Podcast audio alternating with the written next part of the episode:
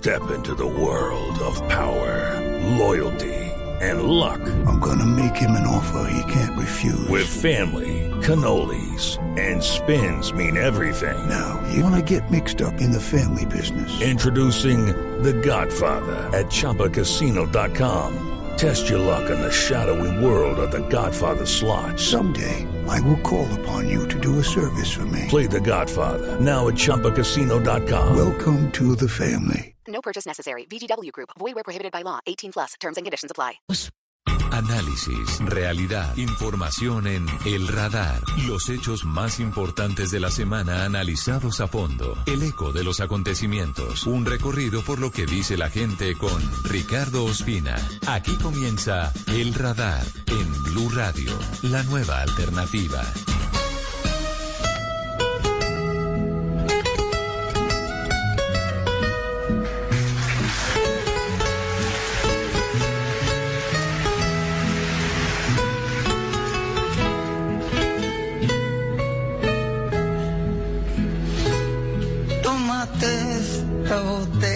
Conmigo y en el último trago nos vamos. Siempre es un gusto comenzar el radar hoy, sábado 20 de marzo, escuchando a Chabela Vargas, a una de las voces particulares, importantes, definitivas del folclore latinoamericano. Una mujer que, por supuesto, desde la interpretación de boleros, de mariachi, de muchas, de muchas canciones, marcó y sigue marcando la vida de los latinoamericanos, no solamente por su música, sino también por su posición frente a la vida. Chabela Vargas es la protagonista del musical que el próximo jueves 25 de marzo va a dar lugar al regreso, después de un año, a eventos presenciales, eventos culturales presenciales con una cantidad eh, importante de público presencialmente, no virtuales. Chabela por siempre. Chabela por siempre Vargas, un musical que busca reencontrarnos y volver a sentir. Son más de 30 artistas en escena. Ya vamos a ir al Movistar Arena para conocer quiénes están detrás de esta interpretación maravillosa, pero les anticipo que es un elenco de primer nivel que además está acompañado del mariachi contemporáneo y por eso comenzamos hoy escuchando a Chabela Vargas en el radar. Vamos a hablar de varios temas hoy, hablaremos de lo que está pasando en el occidente de Colombia, con la iglesia, con exintegrantes de grupos guerrilleros, para que sepamos qué es lo que está ocurriendo hoy en Murindó, en municipios cercanos. ¿Por qué la guerra hoy de nuevo está agitando las banderas de forma dolorosa? De todo eso hablaremos en segundos. Vamos a hablar y poner en blanco y negro los nuevos elementos, las pruebas, los testimonios del caso del expresidente Álvaro Uribe. El próximo 6 de abril habrá definiciones ante la justicia ordinaria y también vamos a hablar de la pandemia, de lo que está pasando hoy con la educación. Según estudios recientes, muy pocos niños y jóvenes de colegios públicos en el país han regresado al modelo de alternancia. Gracias por estar con nosotros hoy sábado en Blue Radio y en bluradio.com. Los años siempre caigo en los mismos errores. Usted está en El Radar en Blue Radio. Se dice rápido y se dice fácil, pero lo más profundo de la guerra, del conflicto en Colombia, tiene raíces supremamente dolorosas. A veces solamente se habla de cifras, se habla de, de macropolítica, pero poco se habla de lo que ocurre en el territorio, de lo que sufren millones de colombianos, campesinos humildes que quedan en medio del fuego cruzado y también sufren los combatientes que por una o por otra circunstancia terminan formando parte de esos grupos armados al margen de la ley. Y ellos tienen la posibilidad de, de reintegrarse a la vida civil, de volver a la sociedad, de empezar un camino para resarcir el daño que pudieron causar. Hoy hablamos con dos de ellos que nos atienden a esta hora desde el occidente de Colombia. Andrés, buenas tardes. Buenas tardes, compadre. ¿A qué se dedicaba Andrés usted en, en esa compañía? Pues ya ahí tenía pues varias varias especializaciones, pero igualmente, o sea, de muchas formas. O sea, ¿qué piensa uno? O sea, directamente, o sea, usted dentro de la organización es lo que usted quiere ser, la lo que usted se quiere especializar. Y yo muchas veces, pues, en mi especialización está como jefe militar de tropa. Jefe militar. ¿A qué edad entró a la guerrilla, Andrés? Cuando iba para 12 años, me faltaban 6 meses para cumplir los 12 años. Es decir, ingresó a, a la guerrilla a los 11 años, tenía todavía 11 años. Sí. ¿Y por qué entró a la guerrilla? ¿Lo reclutaron o usted decidió irse a- a- a- al grupo al grupo guerrillero?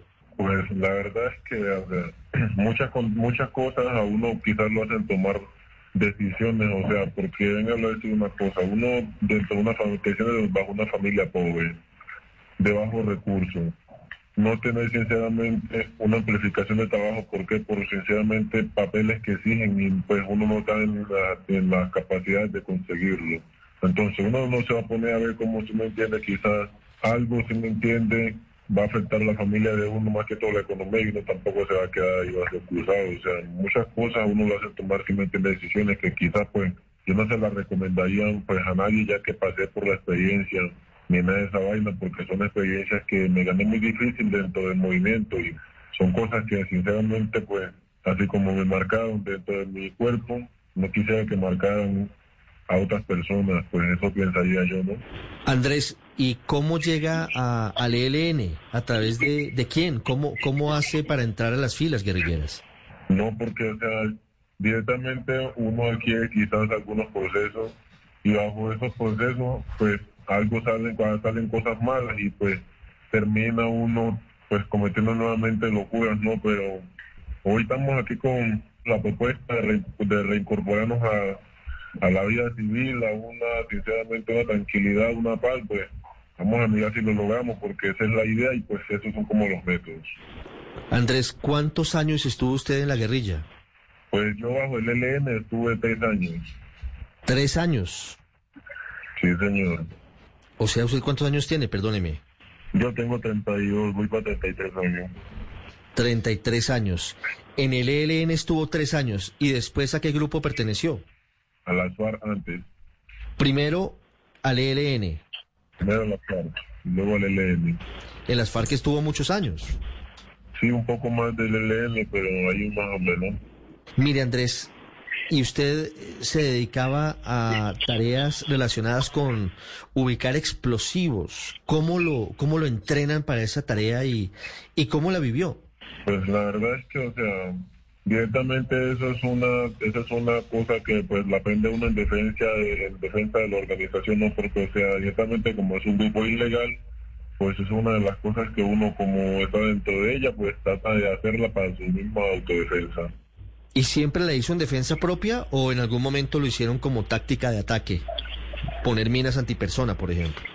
Pues la verdad es que en algunos momentos pues quizás se tienen que dejar campos que en realidad pues por deambular el, el- el- quizás el contrincante de, la- uno por ahí le toca uno dejar a organizar campos y eso, pero muchas veces todo el tiempo más que todo ha sido en defensa propia, bajo fuego y instalar la mina. Mire, y cuando ya usted está intentando volver la legalidad, Andrés, y se da cuenta del daño que puede causar una mina antipersona que usted ubicaba pensando que solamente era contra el enemigo, pero que termina cegando la vida o quitando piernas o extremidades de personas inocentes, de campesinos, ¿qué piensa?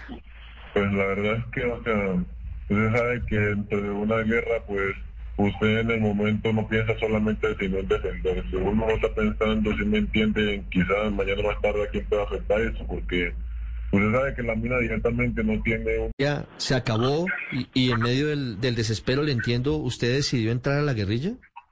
Sí, señor. ¿Cómo le fue en esos siete años en el ELN, Mariana? Pues por el momento bien porque estoy con vida y, y le agradezco a muchas personas que me, me ayudaron por allá y, y pues no tengo quejas. Mariana, ¿por qué decidió dejar al ELN y volver a, a la vida civil, volver a, a la legalidad? Mire, cuando uno cuando uno no está ya uno cree que todo es fácil, pero ya cuando uno a medida del tiempo que yo no le va poniendo el ritmo, las cosas no son como uno las piensa. ¿Cómo qué? Como por ejemplo, ¿en qué se puede ver eso, Mariana? como mire, en el caso de que usted sabe que todo el mundo tiene su familia, ¿cierto? Yo lucho por mi familia y si uno trabaja y no tiene para darle a su familia, para que uno esté en una parte donde no tenga que darle a la familia.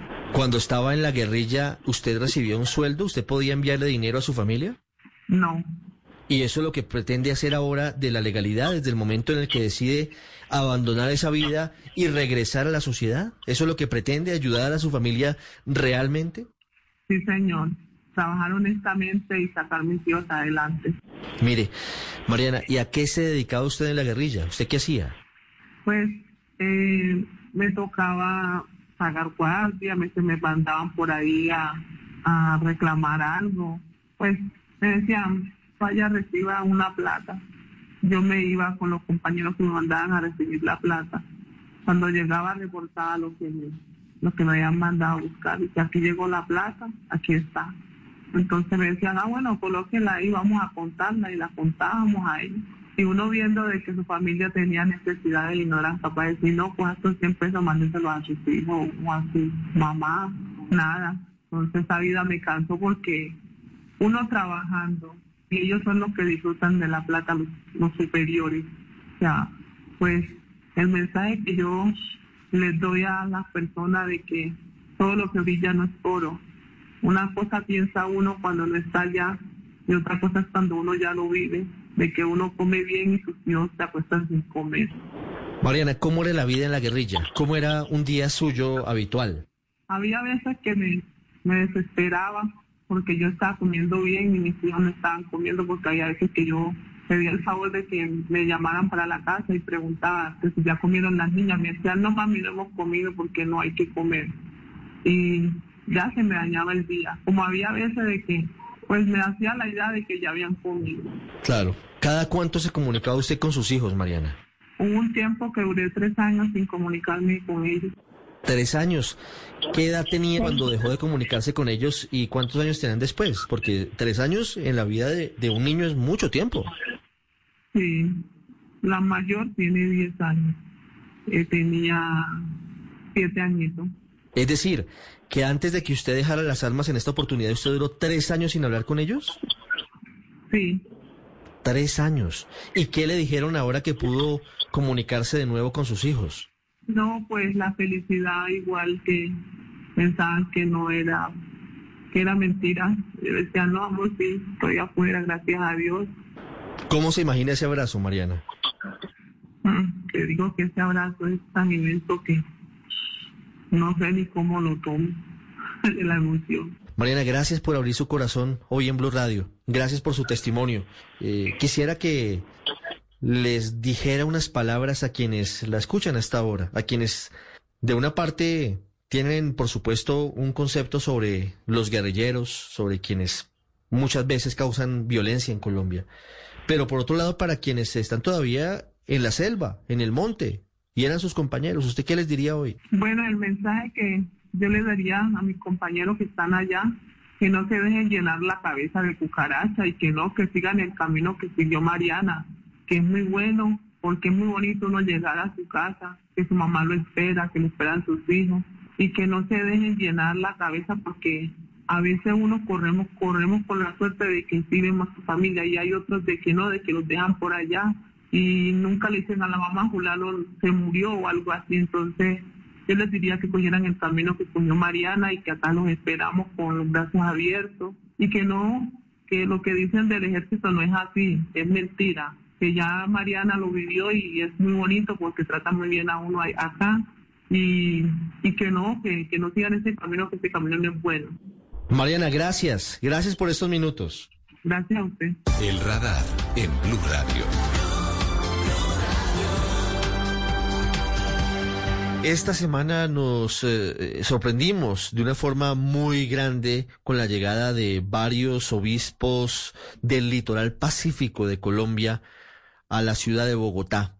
Venían con un clamor, con un documento redactado, hablando sobre la barbarie de la guerra, que tiene muchas aristas, pero que hoy de nuevo está poniendo en riesgo y causando mucho dolor a miles de colombianos, particularmente personas de las comunidades indígenas y también de las comunidades afrocolombianas. Hablamos de los enfrentamientos entre el ELN y el Clan del Golfo, del abandono del Estado en Chocó, en Antioquia y en otros departamentos, de lo que está ocurriendo en esa zona del país. El obispo de Quibdó fue el vocero de este grupo de religiosos que se han convertido en la voz de esas personas que muchas veces son ignoradas en el resto de nuestro país. Monseñor Juan Carlos Barreto es el obispo de la capital del departamento de Chocó y tiene su sede en Quibdó. Monseñor Barreto, buenas tardes. Ricardo, buenas tardes y un saludo para toda la audiencia. ¿Qué es lo que está pasando hoy en el occidente del país? Bueno, los obispos de Apartado y Quibdó, unidos al, al delegado de Pastoral Social de la Arquidiócesis de Santa Fe, eh, estuvimos en una rueda de prensa en la cual dimos a conocer la situación humanitaria que viven 2.200 indígenas en el municipio de Murindó. Ellos, además del histórico abandono estatal que no les permite tener buenas condiciones de salud, de educación y carecen también de apoyos productivos, pues han tenido que enfrentarse con la la dureza con la que las han tratado los grupos armados ilegales, concretamente el ELN y las AGC, denominadas también eh, las autodefensas gaitanistas de Colombia. Eh, ellos, en esa disputa territorial que tienen estos dos grupos, quieren dominar territorialmente esta zona, que han sido cuidadas históricamente por poblaciones indígenas y por poblaciones afrodescendientes, pero también pues hay, un, hay una causa también de fondo y es que son comunidades que son demasiado vulnerables ante la presencia de los actores armados por sus extremas condiciones de pobreza. Y entonces a veces cualquier oferta que haga un grupo armado a un joven pues lo puede ilusionar y además existen las presiones de ellos, no hay protección por parte del Estado y las presiones de los grupos armados llegan a ser muy fuertes y cuando hay un solo grupo, pues la comunidad logra como vivir con cierta normalidad su vida, en el sentido de que no tiene tantas restricciones como cuando llegan los dos grupos armados al territorio. Estamos ante una realidad, monseñor, que es supremamente dolorosa y lamentable, que en Colombia cuando un solo grupo ilegal hace presencia en un sitio, pues hay tranquilidad porque es el que ejerce el control. Eso no debería pasar, no debería ocurrir en ningún sitio. Pero aquí usted nos dice que hay enfrentamientos porque hay disputas entre el ELN y el clan del Golfo. ¿Quién llegó al territorio, esta zona, en Murindó y en estos sitios? En esta parte de, de Antioquia y en el Chocó, pues hubo mucho dominio de las FARC Después de que las FARC dejaron las armas, hubo un posicionamiento del ELN y luego llegó a la disputa territorial, llegaron las AGC. Monseñor, ¿por qué el ELN está dedicado a la siembra de minas antipersona por la zona en la que caminan los indígenas? Todos los grupos armados eh, tienen actividades ilícitas y violan el derecho internacional humanitario. Todos amenazan a líderes y a comunidades.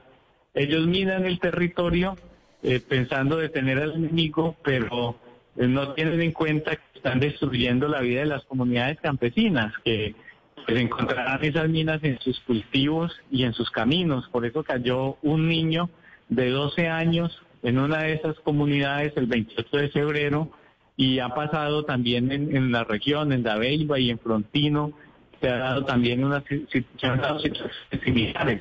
Monseñor, quiero preguntarle sobre las necesidades urgentes de la población, porque hay algunos indígenas que están confinados por los enfrentamientos. Estar confinados es no poder salir de la zona, incluso a riesgo de quedarse sin alimentos. ¿Qué es lo que más se necesita en este momento? Lo urgente es la, la ayuda alimentaria, pero también necesitan atención en salud y atención psicosocial. Pero es muy importante el desminado. Desminado que lo puede hacer el ELN tomando la decisión política de, corregir ese error, esa práctica tan perversa que han tenido, pero eh, también se puede hacer por una organización humanitaria y en algunos lugares podría ser también por la fuerza pública. Monseñor Barreto, muchas gracias y esperamos una real participación del Estado, no solamente con pie de fuerza, que, que claro que es importante, pero seguramente las comunidades indígenas y afro están esperando otro tipo de intervención. Más allá de eso, la educación, la salud, las oportunidades. Ojalá algún día eso ocurra y se logre cerrar ese círculo vicioso de la guerra en los territorios. Usted está en El Radar, en Blue Radio.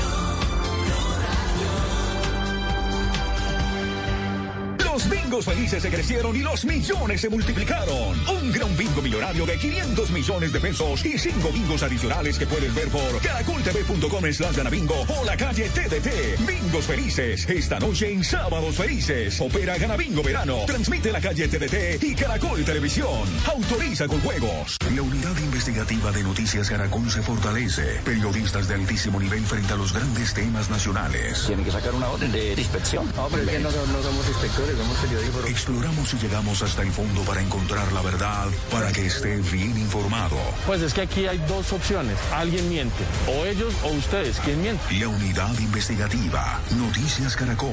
Primero en noticias. Cuando yo doy un abrazo y te cedo el paso.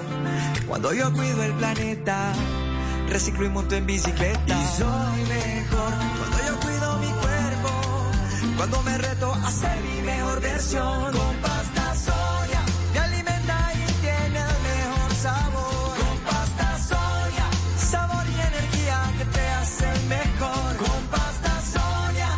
Trabajamos pensando en usted. Bingos Felices te trae una gran promoción. Por esta quincena compra dos tripletas millonarias y lleva la tercera gratis. Elige tus tripletas ingresando a caracoltv.com diagonal Ganabingo. Esta noche en Sábados Felices, opera Ganabingo Verano, transmite La Calle TDT y Caracol Televisión. Autoriza Coljuegos. Volvemos con El Radar en Blue Radio. Esta semana que termina es noticia el expediente Uribe. Blue Radio y el espectador eh, hemos tenido acceso a 67 CDs, a las carpetas que en su poder tiene el jefe de la unidad delegada ante la Corte Suprema de Justicia de la Fiscalía, Gabriel Jaimes, que hace ya dos semanas confirmó que va a pedir el próximo 6 de abril que se archive la investigación contra el expresidente Álvaro Uribe por presunta manipulación de testigos. Es un caso larguísimo y enredadísimo porque comienza con una denuncia que hace el expresidente Uribe contra el senador Iván Cepeda, quien lo acusó de vínculos con el paramilitarismo, y terminan enfrascados en una pelea que llega a los estados judiciales y al final la Corte Suprema termina archivando la indagación a Iván Cepeda y abriéndole una investigación al expresidente Uribe por supuestamente haber buscado testigos para que incriminaran a Iván Cepeda en actos delictivos. Al final la Corte ordenó la captura del expresidente Uribe, le dio casa por cárcel, le dictó medida de aseguramiento, pero Uribe renunció a su curul del Senado y se fue a la Fiscalía. Y la Fiscalía con casi las mismas pruebas, aunque lo que revelaremos hoy es lo adicional que hizo, pero casi que el expediente es muy similar, pidió todo lo contrario de lo que pidió la Corte.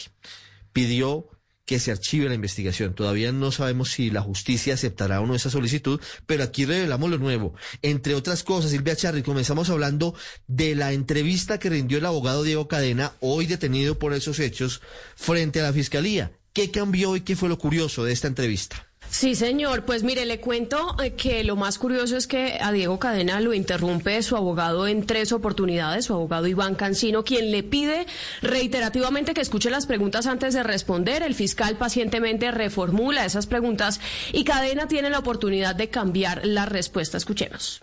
Previo a la conversación con la estipulación que el presidente de los honorarios, ¿usted ya venía haciendo actividades investigativas? ¿Para él? Sí. No sé. ¿Usted me podría precisar desde cuándo? Perdón, pero, perdón, la pregunta es previo al contrato. Al, al... A la verbalización de los honorarios. Sí, señor, claro que sí. Eso fue desde la misma fecha, en febrero del 2017. Había entendido mal la pregunta. O sea, ¿qué actividades investigativas desarrolló previo a la concreción o al ofrecimiento que le hizo el expresidente Álvaro Uribe, Álvaro Uribe respecto a los? Ya se estaba verificando información. El segundo despiste, Ricardo, tiene que ver con que Cadena dice que el expresidente eh, acordó con él la búsqueda de testigos. Sin embargo, ante la interrupción de su abogado Iván Cancino, cambia esa respuesta y explica que no se acordó la búsqueda de testigos, sino que se acordó verificar información que tenían esos testigos. En las sesiones que usted realizó a nombre del expresidente a título de investigador, ¿se acordó la búsqueda de testigos? Sí. Sí, verificar información. Es que ojo la pregunta. Ojo, perdón, ojo, una.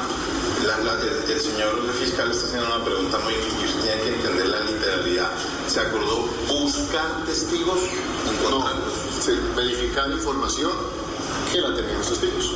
Sí, yo le pido por favor que, que piense la pregunta responder. O sea, el objetivo y de mi parte es, es esclarecerlo, pero lo menos que quiero es que usted sea verificado. Correcto. Entonces, por favor, analice bien la pregunta antes de contestar. En las gestiones que usted realizó a nombre del expresidente Álvaro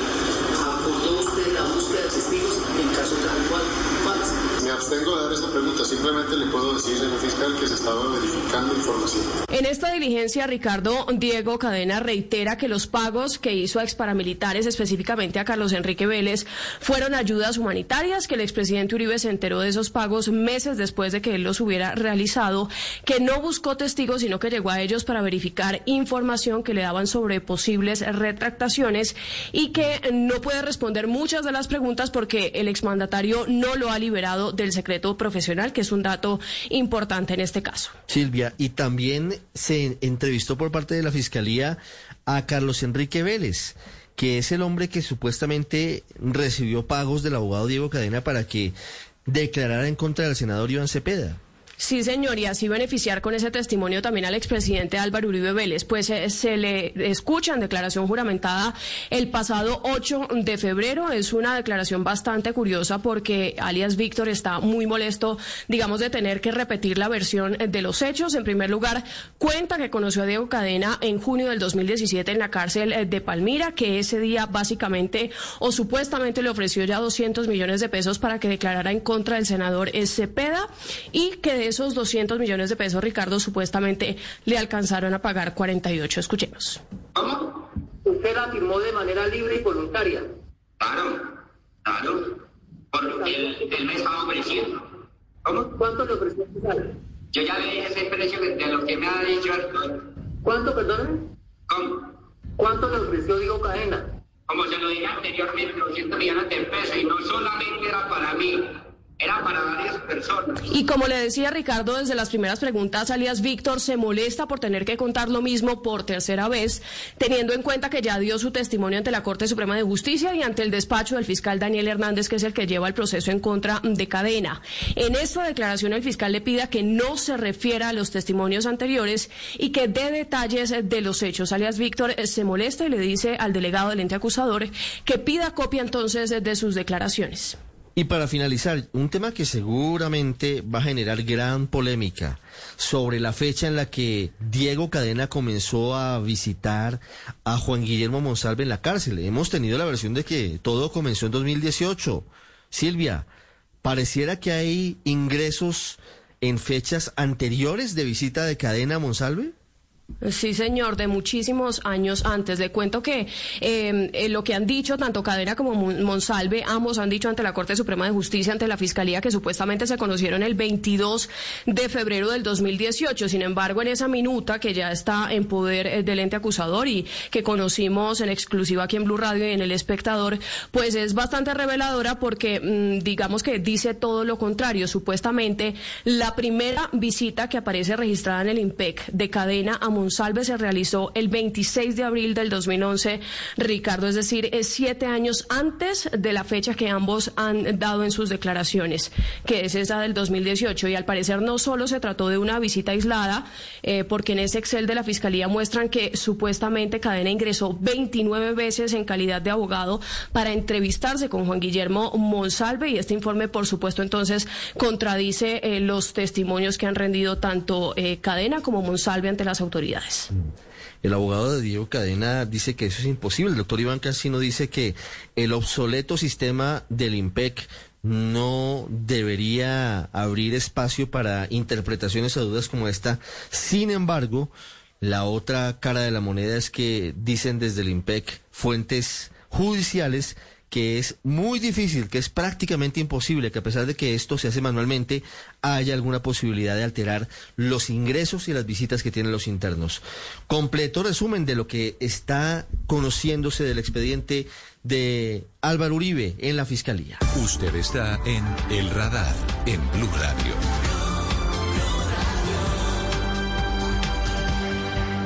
Estamos completando ya un año desde el inicio del primer confinamiento estricto en Bogotá.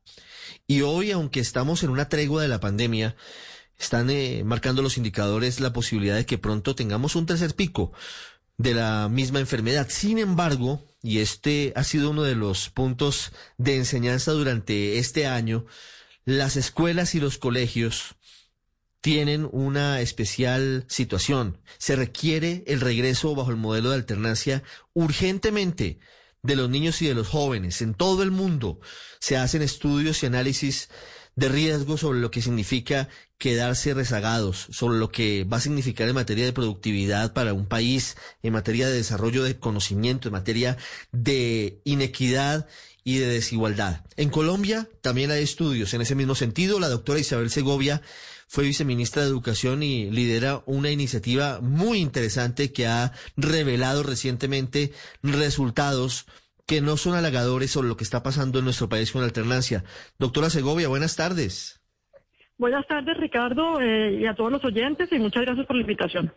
¿Qué arrojan los estudios que ustedes han hecho? ¿Estamos Pues bien o estamos mal en regreso a los colegios en modelo de alternancia? No, pues desafortunadamente vamos muy mal. Justamente esta semana, así como se, cumplió un año del confinamiento, el martes cumplimos un año con todos los colegios del país cerrados. Eh, y eh, desde hace ya un par de meses, eh, pues el, el movimiento, digamos, que convocamos algunos de nosotros, que pues ha estado acompañado con mucha gente con el interés y único interés de hacer presión para que los colegios retornen eh, a sus actividades, pues más o menos normales, digamos, por lo menos en alternancia. Eh, pues ha venido haciendo mucha presión desde mediados de enero eh, para que se empiecen a abrir los colegios, mucha información con relación eh, a que hay un gran éxito en eso desde el nivel oficial. Y lo que hemos visto nosotros, eh, porque la información tampoco ha estado disponible, digamos, de manera transparente, es que a la hora de la verdad muy pocos colegios han abierto y sobre todo muy pocos niños están siendo atendidos. Estamos hablando de que solamente el 5, un poco menos del 5% de los niños de colegios oficiales están yendo en alternancia y además eso quiere decir, digamos, dos veces a la semana cada dos semanas, estamos hablando muy poco. Eh, y tenemos todavía alrededor de 7.5 millones de niños del sector oficial que no han pisado un colegio en el último año. Doctora Segovia, eso quiere decir que en eh, líneas gruesas el 95% de los niños y jóvenes estudiantes de colegios oficiales en Colombia siguen en las casas, siguen intentando aprender a través de mecanismos a veces complicados, porque no todo el mundo tiene un buen internet, porque no tienen computador adecuado, porque a veces toca compartir un teléfono celular con datos para todos los hermanos. Es, es realmente muy, muy seria esta estadística, muy preocupante. Sí, eh, absolutamente de acuerdo. Digamos, esto es una tragedia pues que era silenciosa y que estamos tratando de que no sea tan silenciosa en este momento, eh, que va a tener repercusiones eh, grandísimas para el país en términos económicos, emocionales, de productividad, de, de, de desarrollo personal de los jóvenes. Efectivamente, eh, pues el tema de la virtualidad no solamente es escasa, sino que además en ningún caso es ideal y en ningún caso eh, reemplaza la presencialidad. Pero pues como usted mismo lo está mencionando, pues la verdad es que la virtualidad en Colombia pues es, es, es un privilegio de solamente los que tienen recursos. En la mayoría de los casos los niños o se han desconectado completamente o están aprendiendo a través de guías sin ningún tipo de instrucción ni acompañamiento de sus maestros porque no tienen cómo comunicarse con ellos y sin ningún tipo de trabajo colectivo. Y eso además pues está poniendo un estrés en las familias eh, muy complicado. Los, los sitios, digamos, y las casas no son sitios aptos siempre para estudiar y trabajar. Muchas mujeres han perdido el empleo porque les toca quedarse con los hijos en la casa. Eso ha generado obviamente estrés económico y social dentro dentro de los hogares y entonces adicionalmente estamos viendo pues eh, más denuncias de maltrato intrafamiliar, de maltrato infantil, de embarazo adolescente. Entonces, pues la situación tanto académica y en procesos y en pérdidas de aprendizajes como social, eh, en el impacto que ha tenido este encierro en los niños y la poca posibilidad que están teniendo y que han tenido volver al colegio, es muy crítico hablando además de las consecuencias que sumadas a este panorama de violencia intrafamiliar y de muchas dificultades que se presentan en nuestro país, doctora Segovia, hablando de la brecha educativa, ¿qué puede significar este cambio? Porque la mayoría de colegios privados ya han regresado al modelo de alternancia y allí ya van a tener una ventaja frente a quienes estudian en colegios públicos. ¿Esto en qué se va a traducir frente a la educación de esta generación y al final frente a la competitividad, a la productividad y a lo que significará el futuro de Colombia? Sí, eh, lo, que, lo que está pasando, digamos, nosotros tenemos un país absolutamente desigual, inequitativo, eh, digamos, tenemos unos récords y unos puestos en eso que son verdaderamente tristes y difíciles, eh, que claramente con la crisis educativa que se está dando ahorita, lo único que estamos logrando es acentuarla y pronunciarla más. Efectivamente, los niños eh, y los jóvenes que tienen mayores recursos, pues no solamente ya están casi todos retornando a la escuela de manera de alternancia o permanente, porque hay colegios que incluso ni siquiera están aplicando la, alternancia, eh, pero también además tuvieron acceso, digamos, a más compañía de profesores, a padres más educados, a mejor tecnología, más virtualidad, y aunque también tuvieron rezagos, digamos, y pérdidas de aprendizaje, porque el confinamiento fue muy largo y como le decía yo, la virtualidad no reemplaza en ningún caso la presencialidad, pues sus pérdidas en el aprendizaje son muchísimo menores que las de los otros niños colombianos que la mayoría del tiempo no tuvieron instrucción directa, ni conectividad, ni etcétera. Cuando uno eh, pues acentúa esas brechas sociales, pues todos sabemos lo que el impacto que tiene eso en el desarrollo de un país, pero además en el tema educativo cuando uno solamente privilegia a unos pocos, no tiene capital humano para desarrollarse. Paulatinamente, tal vez en mi opinión muy lentamente, están regresando al modelo de alternancia de los niños en los colegios oficiales. Doctora Segovia, para finalizar quisiera preguntarle cuáles son las soluciones que hay. Por supuesto, pues regresar, pero a veces no es tan fácil porque la infraestructura de los colegios no está adecuada o porque quizás hay unos grupos de profesores que son reacios al modelo de alternancia, pero ¿qué plantean ustedes? Eh, digamos, sí hay mucha resistencia, hay muchos grupos de interés eh, oponiéndose al regreso, pero no tienen fundamento eh, de fondo para no hacerlo. Efectivamente hay muchas deudas del, país con el sector de educación, efectivamente hay algunas escuelas en muy mal estado de infraestructura, pero incluso teniendo mal estado de infraestructura, si uno tiene una buena ventilación y tiene jabón y tiene alcohol y los implementos de bioseguridad, incluso puede hacer las clases afuera, puede hacerlas en otra parte, no tiene que meterse en los salones eh, sin aireación. Entonces, hay millones de salidas. Esto no es una cosa tan compleja de hacer. Lo que sí requiere es mucha voluntad y sobre todo voluntad política. Y lo que nosotros estamos viendo es que pues las entidades territoriales, los gobiernos locales están muy solos en esta batalla, tienen una oposición muy grande del sindicato, el gobierno nacional pues le cogió la noche y no está dando los apoyos que toca dar. Y pues si tocaba hacer algunas reformas y ajustar las cosas, tuvimos un año para hacerlas y nos quedamos todos dormidos. Doctora Isabel Segovia, gracias por estos minutos para reflexionar sobre la educación y sobre todo la muy complicada situación de los niños y jóvenes de los colegios públicos en el país. Muy amable. No, muchas gracias a ustedes por la invitación. Que tengan muy buena tarde. La cultura y el arte en el radar. Como lo habíamos prometido, vamos al Movistar Arena regresan los aplausos, el arte y la música con el homenaje a Chabela Vargas a través de este musical Estefanía Montaño. Señoras y señores, con ustedes la señora Chabela Vargas. Cuando te hablen de amor. Isabel Anita Carmen de Jesús Vargas Lizano, esa mujer diferente, esa mujer que le cantaba al alma, al amor esa que se vestía con pantalones y cantaba rancheras. Su historia llega a Bogotá para darle vida a la vida que dejó la pandemia. El director del musical Chabela por siempre Vargas, Manuel Álvarez. Una vida de soledad, una vida de alcohol, una vida de éxito, una vida que de pronto desapareció durante 15 años y todos pensamos que Chabela estaba muerta. Y conquistar el mundo de nuevo a los 72 años, eso es una maravilla y sentí la presencia de un ser desconocido Desde el próximo 25 de marzo en el Movistar Arena resonará La Llorona, Paloma Negra, Macorina, Un Mundo Raro y Las Simples Cosas. En este musical, Chabela será reencarnada en sus tres etapas, como niña, como adolescente y como adulta, por Ana Sofía González, Adriana Botina y Carmenza Gómez. Tuve la fortuna de verla en el concierto que hizo en Corferias y fue un concierto realmente inolvidable, porque ella es una mujer que interpreta, que interpreta como nadie esas canciones. Cada palabra de ella está llena de vida, de significado, de historia.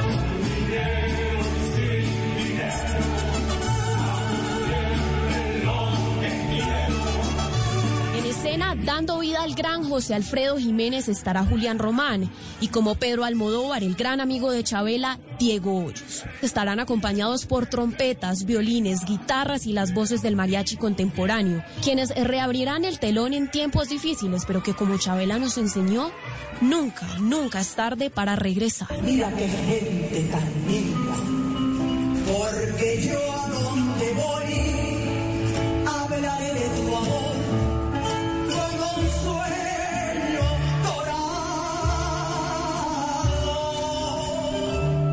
Y mientras eso está a punto de comenzar en el Movistar Arena en Bogotá, en Chocó avanza la feria del libro virtual. En esta edición el tema es Somos Aire. Reflexiones en torno al elemento en el que viajan las palabras. Héctor David Santamaría. Ricardo, buenas tardes. Las historias que nos dejan sin aire, autores y libros cuyas historias nos impactan, nos cambian la vida, nos hacen pensar y nos marcan para siempre. Eso busca Flecho, la fiesta del libro que a través de la lectura, los conversatorios, los talleres, demuestra que desde el Chocó hay otra mirada hacia la de los libros. Belia Vidal. Hoy siento que tengo en mis manos el poder de la palabra, el poder de usarla en un momento estratégico y dejar alguna huella con ella, permitirme con su uso estar a la altura de las circunstancias y no dejar que sea de las palabras que se lleva el viento. Con los libros, con la lectura, ustedes también pueden hacerse al poder de la palabra. Por eso, esta es una invitación a enamorarse de las historias, a enamorarse de la escritura y enamorarse de la lectura. Este año su enfoque en las conversaciones es alrededor de preguntas como ¿qué es lo que hay en el aire que no podemos ahora respirar con libertad? ¿Cómo leer la pandemia? ¿Podría haber mensajes ocultos en las nubes? Temáticas que grandes y chicos resuelven vía internet en las redes a través de Motete, pero que también son felices con un libro en la mano. Estamos realizando Flecho porque esta ciudad necesita volver a encontrarse alrededor de sus historias. El conflicto nos ha quietado mucho y es hora de que nosotros nos reconciliemos con esa cultura que somos. Hasta este domingo hay programación permanente hasta las 7 de la noche en el malecón de Quibdó, donde además de la lectura se encuentra la exposición Notas al aire de Mateo Mejía, que utiliza la fotografía para aprender sobre las aves. Lleva tres años en ese ejercicio. Y desde el aire, el Mursi, otra exposición que nos invita a volar sobre Bahía Solano y Quibdó para mirarlas desde el aire a través de fotografías y videos. Nos proporciona una visión distinta de los dos epicentros de esta versión de Flecho. Y a propósito, Ricardo, ¿qué libro se está leyendo?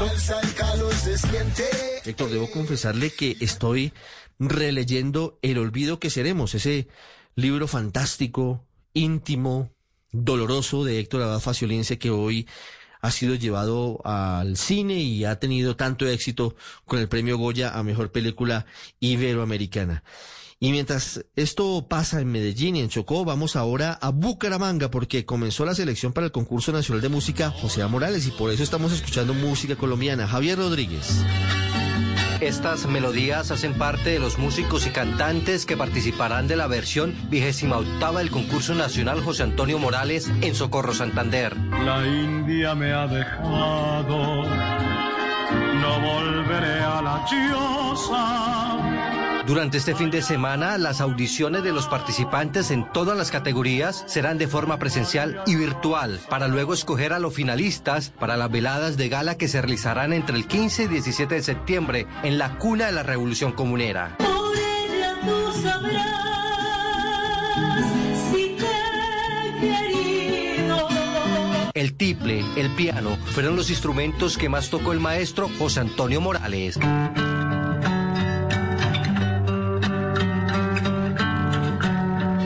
También sus poesías, sonetos, coplas y cuentos están plasmados en sus escritos que se pueden oír y leer en la Casa de la Cultura del Socorro. Socorrito de calles plateadas que han sido testigo de gestas sin par. La música andina con sus diferentes tonos, acordes y composiciones serán la llave del regreso paulatino de las actividades culturales en el Socorro y el sur de Santander, tras la pandemia por el COVID-19. Este fue un informe especial para el radar desde Bucaramanga. Javier Rodríguez, Blue Radio. Antes de irnos, ya vienen las noticias, ya vienen mascotas Blue. Desde el suroccidente del país, la historia de una artesana de Nariño. Hay 40 historias de emprendimiento en esa región que promueve artesanías de Colombia. Fabrit.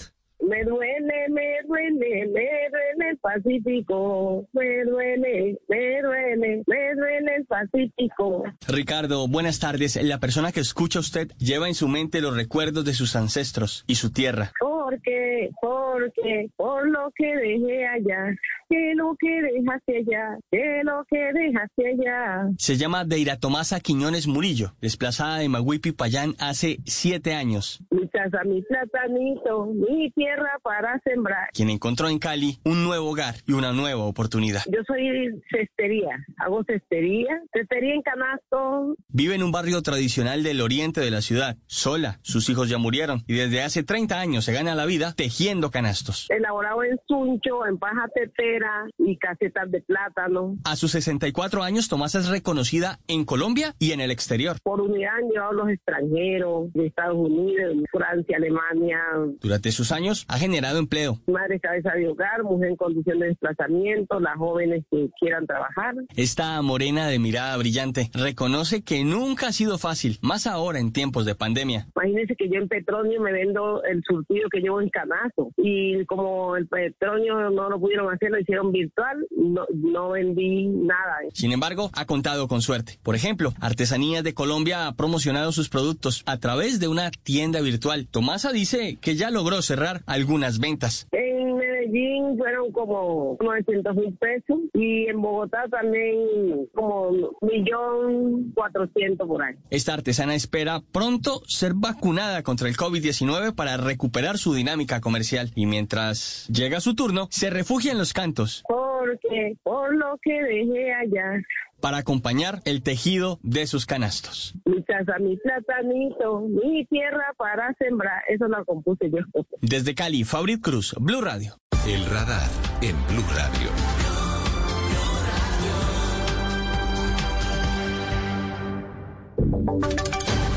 Voces y sonidos de Colombia y el mundo en Blue Radio y bluradio.com, porque la verdad es de todos. 2 de la tarde, cuatro minutos. Bienvenidos a esta actualización de las noticias más importantes de Colombia y el mundo aquí en Blue Radio. Empezamos con información en Cali, la capital del Valle, porque a esta hora se adelanta la presentación del Plan Integral de Seguridad 2021 con la presencia de los ministros de Interior, Defensa y Justicia. Se han hecho anuncios en materia de capturas y de la posible construcción de un nuevo centro carcelario en la capital del Valle. Paula Gómez. Sí, y lo que se ha manifestado hasta el momento es que las intervenciones se llevarán a cabo en los puntos calientes de Cali, como es el oriente y el centro, pero enfocado especialmente contra los jóvenes que están siendo utilizados por las estructuras criminales. El ministro de Defensa, Diego Molano, manifiesta que Cali es el ejemplo de la amenaza narcocriminal que ha mutado pero no ha cesado. Igualmente se refirió a la captura de alias Mackenzie en Jamundí, presunto responsable del asesinato de un mayor del ejército. Fue capturado alias Mackenzie en Jamundí, responsable del asesinato de un mayor de la Reserva Activa, el mayor Camilo Vergara el año pasado, también responsable del homicidio colectivo de cuatro personas en Jamundí, además de ordenar el asesinato de un intendente Freddy Ortega y del patrullero de la policía Nelson Aguirre en el sector de Timba, en Cauca. En lo que respecta a la capital del Valle, para llevar a cabo la intervención de seguridad se activará el SIC 4, un centro integrado de comando y comunicaciones con todas las capacidades tecnológicas para ir de frente contra los actores del homicidio y los hurtos. El general Juan Carlos Rodríguez Comandante de la Policía Metropolitana de Cali. Toda esta capacidad analítica de información se va a concentrar en un edificio que se va a llamar el Edificio Metropolitano para la Seguridad y Convivencia Ciudadana, el SIC 4, que es un centro integrado de comando, comunicaciones y control para la ciudad de Cali. Durante la presentación del Plan Integral de Seguridad también se ha hecho la entrega de 138 motocicletas para la policía en el Valle del Cauca y se anunció la posibilidad de la construcción de una nueva cárcel para Cali que se ubicaría a las afueras del distrito. Dos, seis minutos, Paula. Gracias. En noticias de la capital del país, la Secretaría Distrital de Hacienda inició el primer ciclo de pagos de ingreso mínimo garantizado. Durante el primer semestre se harán cinco pagos de 120 mil pesos a los hogares focalizados en condición de pobreza. Mateo Piñeros. Estas transferencias que cobijarán a 129.544 familias de Bogotá se harán a través de los operadores de vivienda Bancolombia y Movi. Estos pagos se complementarán con las transferencias de 160 mil pesos que entrega el gobierno nacional a través del programa Ingreso Solidario a 300 mil hogares pobres y vulnerables de la ciudad. El secretario de Hacienda, Juan Mauricio Ramírez. La estrategia integral de ingreso mínimo garantizado contemplará además el pago de transferencias monetarias de programas que hacen parte de la estrategia y que hoy en día realizan atención a hogares que se encuentran en pobreza y vulnerabilidad. De esta forma, conjuntamente cada mes se beneficiarán aproximadamente 450 mil hogares. Son las 2 de la tarde, 7 minutos. Mateo, gracias. Las autoridades en Villavicencio capturaron a 11 personas que pertenecían a una banda que vendía drogas sintéticas en fiestas y barrios de estratos altos de la ciudad. Dentro de los capturados hay un funcionario de la alcaldía, Carlos Andrés Pérez. Se trata de una banda denominada Los Sintéticos, quienes se dedicaban a la comercialización de alucinógenos en puntos estratégicos de la ciudad y estratos altos de Villavicencio. Las autoridades venían haciéndole seguimiento desde hace nueve meses. El funcionario de la alcaldía capturado usaba información de la administración municipal para cometer su actuar delictivo. Así lo indicó Felipe Harman, alcalde de Villavicencio. Se sacaron documentos oficiales para legalizar la compra de estos insumos. O sea, que se usaba información de algunos contratistas de manera eh, irregular para legalizar la compra de consumo. Diez de las once personas capturadas aceptaron los cargos que les imputaron y seis de ellos les fue concedida la medida de prisión domiciliaria. A las 2 de la tarde, 8 minutos, vamos con noticias del mundo. El Reino Unido alcanzó un hito, ya que la mitad de todos los adultos mayores recibieron la primera dosis de la vacuna contra el COVID-19. Valentina. El secretario de Salud Matt Hancock dijo que Gran Bretaña alcanzó un hito en la vacunación COVID-19 con más de la mitad de todos los adultos que recibieron al menos una inyección, lo que la convierte en la primera gran economía del mundo en lograr ese nivel de inoculación. Los datos oficiales mostraron que 26,9 millones de personas habían recibido una primera dosis de vacuna. El primer ministro Boris Johnson, que recibió la vacuna de AstraZeneca ayer, se refirió en un trino a que sigan adelante después del anuncio de que la mitad de todos los adultos habían recibido una primera inyección. Hancock dijo que Gran Bretaña tenía que mantenerse alerta, pero que no veía ninguna amenaza para los planes de reabrir gradualmente tiendas, pubs y restaurantes a partir del 12 de abril, y enfatizó en progresar según lo establecido en la hoja de ruta indicada por el gobierno. A las dos o nueve minutos vamos con los deportes en Blue Radio. Esta tarde Blue Radio transmitirá dos juegos de la fecha 13 de la Liga Betplay. Los detalles los tiene nuestra compañera en Cali, Joana Quintero. Sí, por la fecha número 13 de la Liga Colombiana, hoy vamos a tener a las 3 y 30 Envigado ante Santa Fe, a las 5 y 30 de la tarde con transmisión de Blue Radio, Junior Pereira, Once Caldas América también por esta frecuencia que comenzará a las 8 de la noche. Medellín Pasto jugará mañana a las 3 y 30 con transmisión de Blue Radio. Vamos a tener el partido entre dos equipos que buscan el liderato, Deportivo Cali y Tolima. Millonarios y Atlético Nacional también tendrá transmisión de esta frecuencia, partido que será mañana a las 8 de la noche. El lunes jugará Patriotas La Equidad a las 6 y 5 y Alianza Petrolera con Bucaramanga el lunes a las 8 y 10 de la noche. En la tabla de posiciones, Tolima y Cali 23 puntos son líderes del campeonato. Tercero Santa Fe, cuarto Millonarios, quinto La Equidad que tienen 22 puntos con 21 puntos, sexto Nacional, séptimo Medellín y octavo Jaguares con 20. Noticias contra reloj en Blue Radio. La noticia en desarrollo. Brasil anunció hoy que negocia con el gobierno de Estados Unidos del presidente Joe Biden la importación del excedente disponible que tenga ese país de la vacuna contra el COVID-19 en momentos en que atraviesa por su peor momento de la pandemia. La cifra, Chile superó hoy por primera vez los 7.000 casos diarios de COVID-19 desde el inicio de la pandemia en medio de un fuerte aumento de contagios que llevaron al gobierno a confinar a unos 28 municipios y poner en cuarentena a todos los viajeros. Y quedamos atentos a las 2 de la tarde, 11 minutos cambia el reloj al expresidente peruano Alberto Fujimori Fujimori, que se sometió hoy a pruebas en una clínica para determinar si la causa de sus problemas respiratorios son por causa del COVID-19, informó su hija Keiko Fujimori. Muy bien, esto de noticias, ampliación de estas y de otras informaciones en blurradio.com. Pueden seguirnos también en Twitter. Estamos como arroba Blue Radio Co. Sigan conectados con nosotros. Ya llega Mascotas Blue. Feliz tarde.